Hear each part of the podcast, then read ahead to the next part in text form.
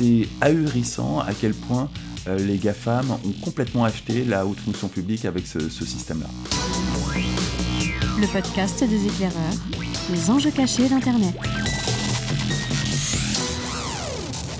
Bonjour et bienvenue dans le podcast des éclaireurs du numérique. Comme chaque semaine, on décrypte l'actualité connectée avec Damien Douany. Salut Damien. Bonjour. Avec Fabrice Epelboin. Salut Fabrice. Salut Vous allez bien tous les deux? Oui. Parfait. On est chacun chez soi. Certains d'entre nous ont peut-être des pantoufles et ça tombe bien, c'est le sujet du jour. Non, on va pas parler de pantoufles, mais de pantouflage. Et à l'idée de départ de ce sujet-là, en fait, c'est cet ancien directeur de la NSA de 2005 à 2013 qui euh, est arrivé au conseil d'administration d'Amazon. Ça fait causer aux États-Unis, mais ça va nous donner l'occasion de parler de pantouflage. Euh, Comment est-ce qu'on dit pantouflage en anglais? Est-ce que c'est revolving door? C'est quelque chose comme ça ou pas? Alors, Revolving Door, c'est un double pantouflage. C'est pantouflage, double pantouflage. Euh, ça consiste à avoir une politique qui, qui, qui fait que tu vas avoir une carrière qui va se passer en partie dans le privé, où tu vas avoir euh, des enjeux business, et pour, pour une autre partie dans le public, où là, tu vas avoir une forme d'autorité par rapport au monde du business. Euh, c'est plutôt ça le problème que le pantouflage, parce que le pantouflage, c'est quelque chose qui nous vient d'une époque où, grosso modo, tu terminais après avoir une longue carrière dans le service public, tu terminais ta carrière dans le privé et finalement tu profitais un peu des avantages que tu avais euh, accordés au, monde du business hein, qui, en retour, en fin de carrière, t'accordait un joli salaire et une place confortable. Là, le- les revolving doors, c'est plus vicieux. C'est que vraiment, on, passe sa vie à faire des allers-retours entre public, privé, privé, public. Euh, et là, effectivement, c'est la porte ouverte à tout et n'importe quoi. Euh, et c'est l'un des principaux aspects de la corruption telle qu'elle s'exerce dans des pays comme la France, avec les GAFAM hein, pour notre territoire. Dans d'autres secteurs industriels, ça se passe autrement. Mais pour les GAFAM, on, on est vraiment au royaume du pantouflage, double pantouflage, avec une confusion totale entre euh, euh, public, privé, intérêt public, intérêt privé. Tout ça se double de pantouflage pour euh, les enfants, pantouflage pour euh, euh, le compagnon, la compagne. C'est- ahurissant à quel point les GAFAM ont complètement acheté la haute fonction publique avec ce système-là. Alors, je veux juste préciser que le gars s'appelle Kiss Alexander. Donc, il a dirigé la NSA pendant 8 ans quand même. hein. Son nom est lié à Prism, l'outil qui est capable de prendre des informations un peu partout. Google, Microsoft, Yahoo, Facebook, Apple, YouTube. Hein, c'est une autre forme de palantir. Euh, a également pris la direction du cybercommandement militaire des États-Unis sous l'administration Obama de 2010 à 2013. Donc, il a deux trois biscuits euh, d'informations privées en stock.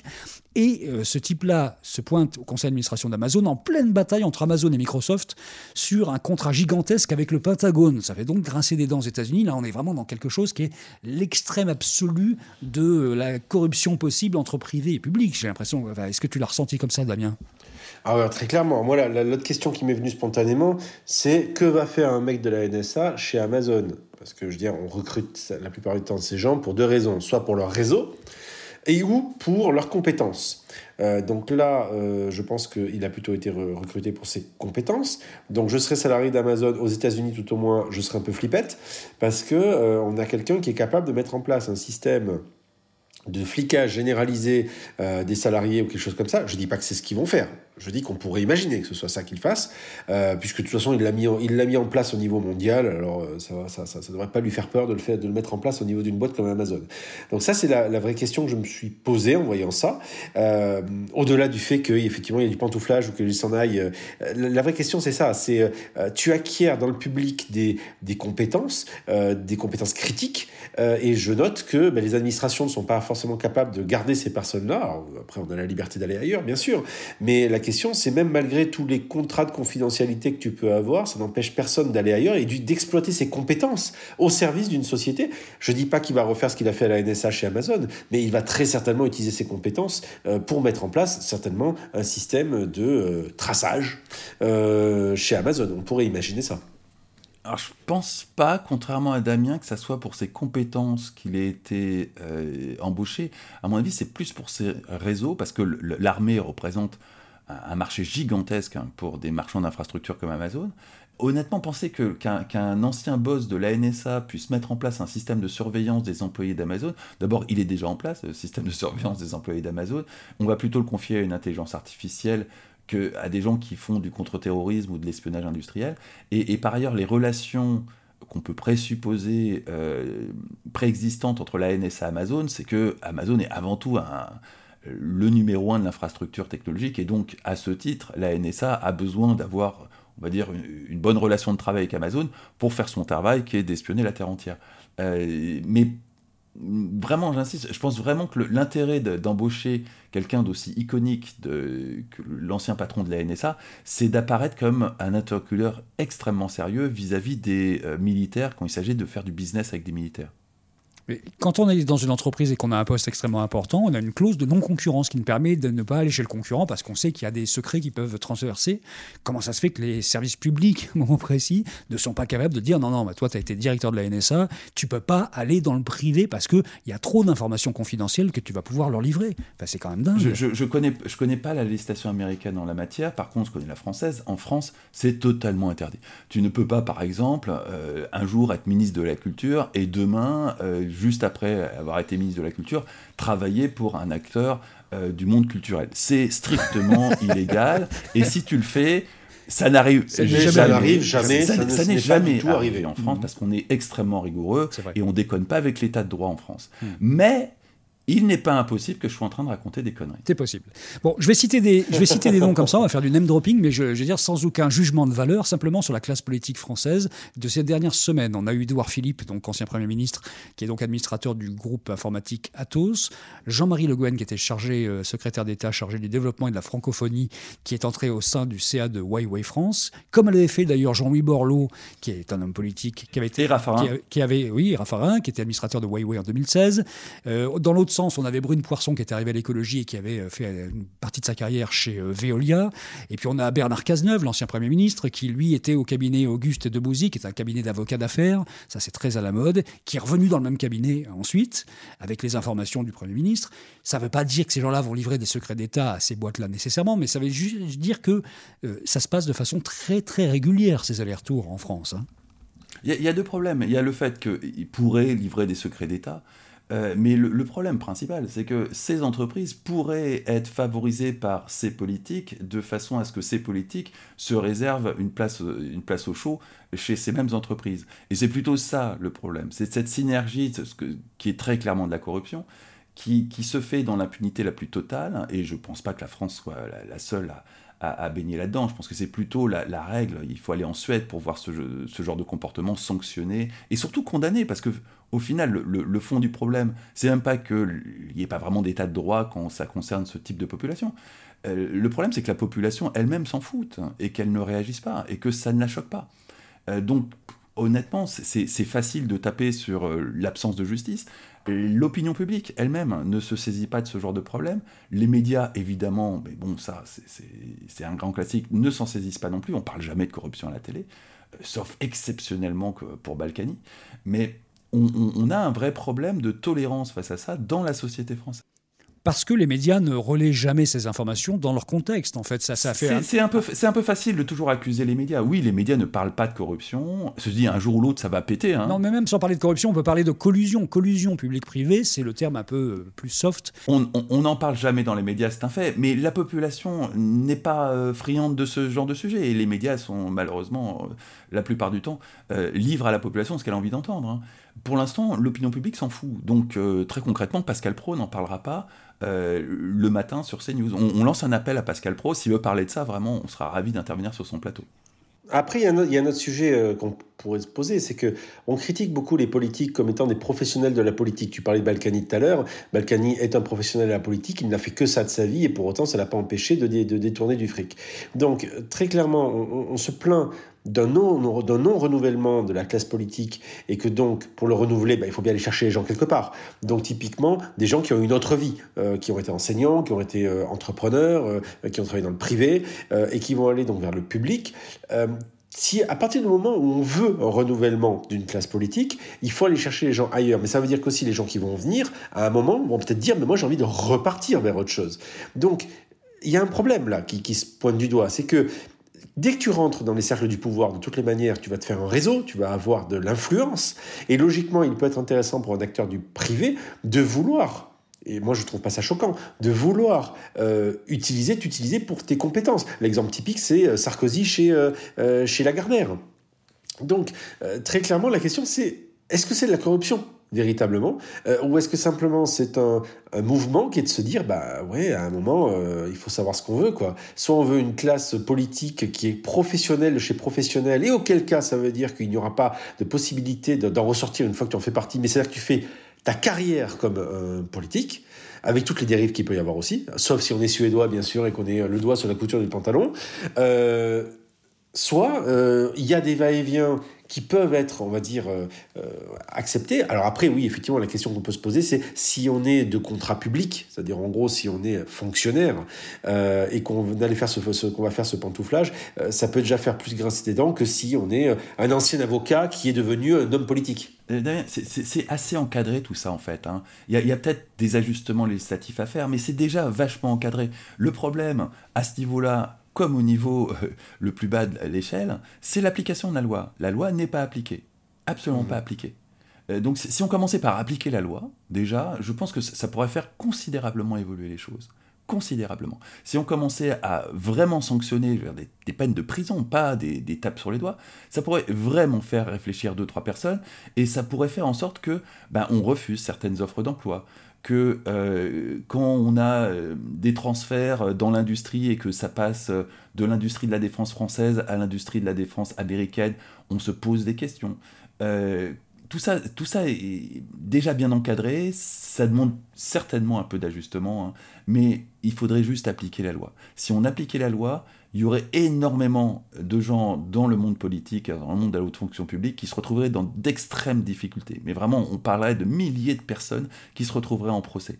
Euh, il y, a de toute façon un moment où la population va se saisir de ces sujets, pas sur le numérique, hein, mais sur la corruption en général, et, le retour de bâton risque d'être vraiment très, euh, on va dire, Robespierre. Quoi. J'aimerais bien qu'on recentre un peu sur le domaine qui est le nôtre, c'est-à-dire le milieu du web, notamment avec ces géants américains. À chaque fois qu'on parle d'eux, on parle des GAFAM. Et quand on parle de sanctions, de taxes, d'impôts, de choses comme ça, c'est marrant, on n'a plus que le terme GAFA qui apparaît très, très souvent. Et ça veut dire que le M, c'est-à-dire Microsoft, serait dans un traitement qui serait un peu spécial C'est une question qui reste ouverte. Et on a vu qu'on en a déjà parlé dans ce podcast, lors de Stop Covid, il y avait des solutions proposées notamment par Google et d'autres qui ont été retoquées très nettement par euh, Cédrico et qu'on été allé vers plutôt quelque chose qui allait pour revenir vers eux, euh, du côté de Microsoft, avec le Health Data Hub euh, plus généralement. Donc est-ce qu'on a des euh, entreprises qui en France ont bénéficié d'un traitement qu'on va dire de faveur? Des entreprises américaines comme des entreprises françaises. Hein, il y a deux raisons à ce traitement de faveur. Hein. D'abord, il y a une raison sémantique. Le terme GAFA a été inventé par Microsoft. Ils sont pas cons, ils ont vu venir le truc. Et, et s'ils sont pas cons et qu'ils ont vu venir le truc, c'est pour une autre raison, qui est qu'ils sont beaucoup plus vieux que les autres beaucoup, beaucoup plus vieux. Euh, Microsoft corrompait à tour de bras au XXe siècle. Hein. Ils n'ont pas attendu euh, la naissance de ces, des GAFA pour euh, comprendre tout système. Donc avant même que Google ne soit utilisé par Madame Michu dans la rue, Microsoft était déjà en train d'acheter du politique à tort et à travers, en France comme ailleurs. Il suffit là-dessus, on a une documentation incroyable qui, est Wikileaks, le, le, cable gate de Wikileaks, donc les câbles diplomatiques envoyés par toutes les ambassades américaines à travers le monde au ministère des Affaires étrangères euh, américain, regorge d'anecdotes sur Microsoft et la façon dont l'ambassade locale appuie une opération qui est très clairement de la corruption. Euh, on a, par exemple, pour ne citer que, euh, tout ce qui concerne Microsoft et ses activités en Tunisie à l'époque de Zine Ben Ali. là, il y a des câbles qui sont hallucinants où on voit très clairement, là pour le coup, que l'ambassade, et c'est la seule fois où ça leur est arrivé, remonte l'information en disant quand même là ils sont allés un peu trop loin. Euh, mais c'était la norme pour Microsoft avant que Google ne soit euh, n'existe. Donc c'est normal qu'ils aient cette, euh, cette antériorité, cet ancrage dans le monde politique. et, là encore, apprêtez-vous à quelques révélations d'ici, je l'espère, 2022. Ah oui, carrément. Toi, tu penses qu'il va y avoir des choses qui vont sortir là? Il y, a des investigations sur Microsoft qui, ont déjà 5 ou 6 ans, avec mm. des, journalistes d'investigation français, des, vrais, des poilus, euh, qui bossent sur ce sujet depuis des années, des années, des années. Donc, euh, oui, vu l'accélération des choses, il n'est pas, pas interdit d'espérer qu'il euh, y ait des grosses révélations autour de Microsoft d'ici 2022. Parce que y a, pour, pour, connaître plusieurs des journalistes d'investigation qui travaillent sur le sujet, c'est des gens qui sont tenaces, qui travaillent sur le long terme et qui ne lâchent pas un os quand ils l'ont trouvé. On va se faire des copains avec ce podcast, je le sens bien. Tiens, pour Antoine Vaucher, qui est un directeur de recherche CNRS, en fait, ce, ces nouveaux lieux de collusion publique-privée constituent ce qu'il appelle un trou noir de l'exercice du pouvoir. C'est vraiment là, on est là, on est dans un trou noir, c'est-à-dire qu'on est dans le tabou absolu. Ça semble assez compliqué de dénouer ce, cette histoire-là, euh, Damien, non? Ah très clairement, c'est très difficile, comme je le disais tout à l'heure, c'est très difficile de, dénouer euh, des choses qui sont très liées entre elles. Euh, l'exercice du pouvoir, le fait qu'aujourd'hui il y a une certaine fluidité, et on peut le comprendre, euh, dans les carrières. et puis très souvent des hommes politiques et femmes politiques ont une carrière avant, très souvent ils ont été avocats. donc il fait que certains ont envie de retourner à, la vie civile et ont envie de reprendre leurs anciennes activités. Certains deviennent des chefs d'entreprise. Donc à la fois il y a une complexité vis-à-vis, -vis, à mon sens, de la volonté aujourd'hui de l'évolution de la société qui fait que ben, euh, devenir un politique professionnel, c'est plus la même chose qu'à l'époque d'un Chirac ou autre.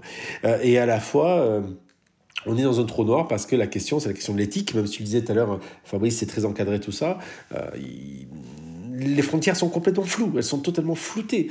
Et, aujourd'hui, finalement, même certains, j'en ai la conviction, euh, font de la politique, euh, sont allés à l'AREM pour, pour se faire un carnet d'adresse et pour ensuite, derrière, le. le euh, ah bah, dans, le numérique, il y, y, en a une, oui, qui est, enfin, là encore, ça, ça, ça finira par tomber, mais, dans La République En Marche, mais c'est pas les seuls, il y a eu cet appel d'air du monde du business vers le monde du politique, et il y en a quelques-uns qui sont infiltrés là-dedans, très clairement, pour décupler leur capacité business.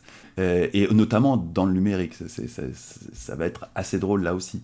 Euh, non, mais à, mon sens, non, non, je, peux, je, je, je, balance pas de nom parce que tout ça, c'est des, des, des, beaucoup d'investigations faites par des gens super sérieux qui ont investi énormément de travail là-dessus. Il n'est pas question de leur spoiler leur truc. Mais euh, à mon sens, cette complexité que décrit Damien, qui est pas du tout en phase avec l'époque où il y a les gentils et les méchants hein, de plus en plus, et c'est ultra polarisé, euh, ça nous amène vers une situation où ça va basculer, où du jour au lendemain, en, quelques semaines, quelques mois, tout d'un coup, ça va être un sujet qui va régulièrement ressortir sur les plateaux télé, et la solution va être extrêmement violente. C'est pour ça que j'évoque Robespierre. On, va passer de euh, sujet tabou, ça n'existe pas, à mon Dieu, euh, il faut absolument prendre des sanctions drastiques.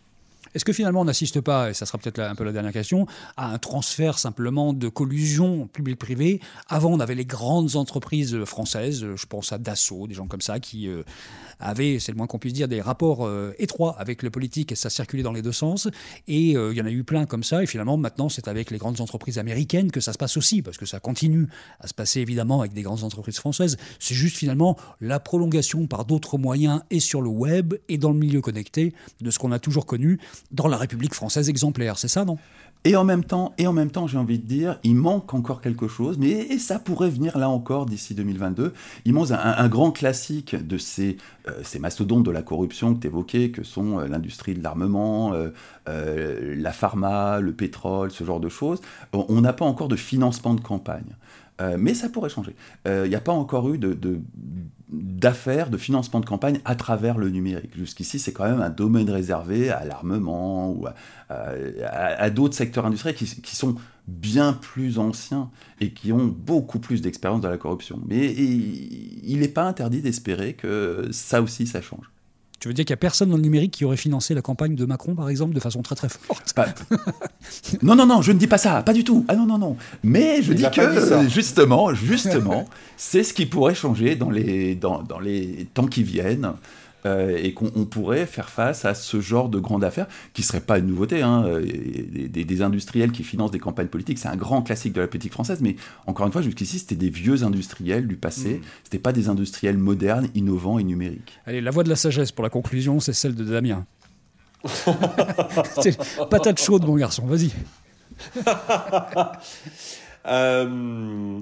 Bah, je pense que les. Euh, euh, très clairement, oui, il y, a, un point qui va arriver. Alors, je n'irai pas jusqu'à coupage de tête, comme, comme en parlait euh, il y a quelques instants Fabrice. Mais oui, très clairement, je pense qu'il va y avoir. Enfin, ça va venir se rajouter au ras-le-bol global d'une sensation d'impunité qu'il peut y avoir chez certains politiques Et, cette, et mélangé en plus au monde du business, il va y avoir un énorme maelstrom, Glooby Boulga, qui va, se, qui va se mettre en place, à mon avis, dans l'esprit des gens. Et, euh, et, tout ça risque d'être attisé en plus de manière émotionnelle, à la fois par des médias tels que euh, un CNews, bonjour Pascal Pro, que euh, par exemple des réseaux sociaux classiques euh, qu'on connaît bien et qui jouent sur cette émotion, justement. Ça, c'est ça qui me fait peur. C'est cette sorte de cocotte minute sociale qui a déjà, qui s'est déjà exprimée, par exemple, avec des, gilets jaunes. Hein. Euh, qui risque d'en rajouter sur le côté, mais franchement, vous nous prenez pour des cons, quoi. Et, et là, ça risque vraiment de péter violent. Et c'est ça qui me euh, qui m'inquiète. Donc euh, la voix de la sagesse, bah, pas forcément, tu vois. C'est plutôt une voix de l'inquiétude. Euh, maintenant, je me dis que merde, putain, j'ai raté quand même euh, pour faire du business. J'aurais dû faire différemment. Enfin bref, bon, c'est comme ça, c'est la vie. Allez, c'est terminé pour cette semaine. On se retrouve la semaine prochaine. Merci Damien, merci Fabrice, et on peut remettre nos pantoufles. Salut. À la semaine prochaine. Salut.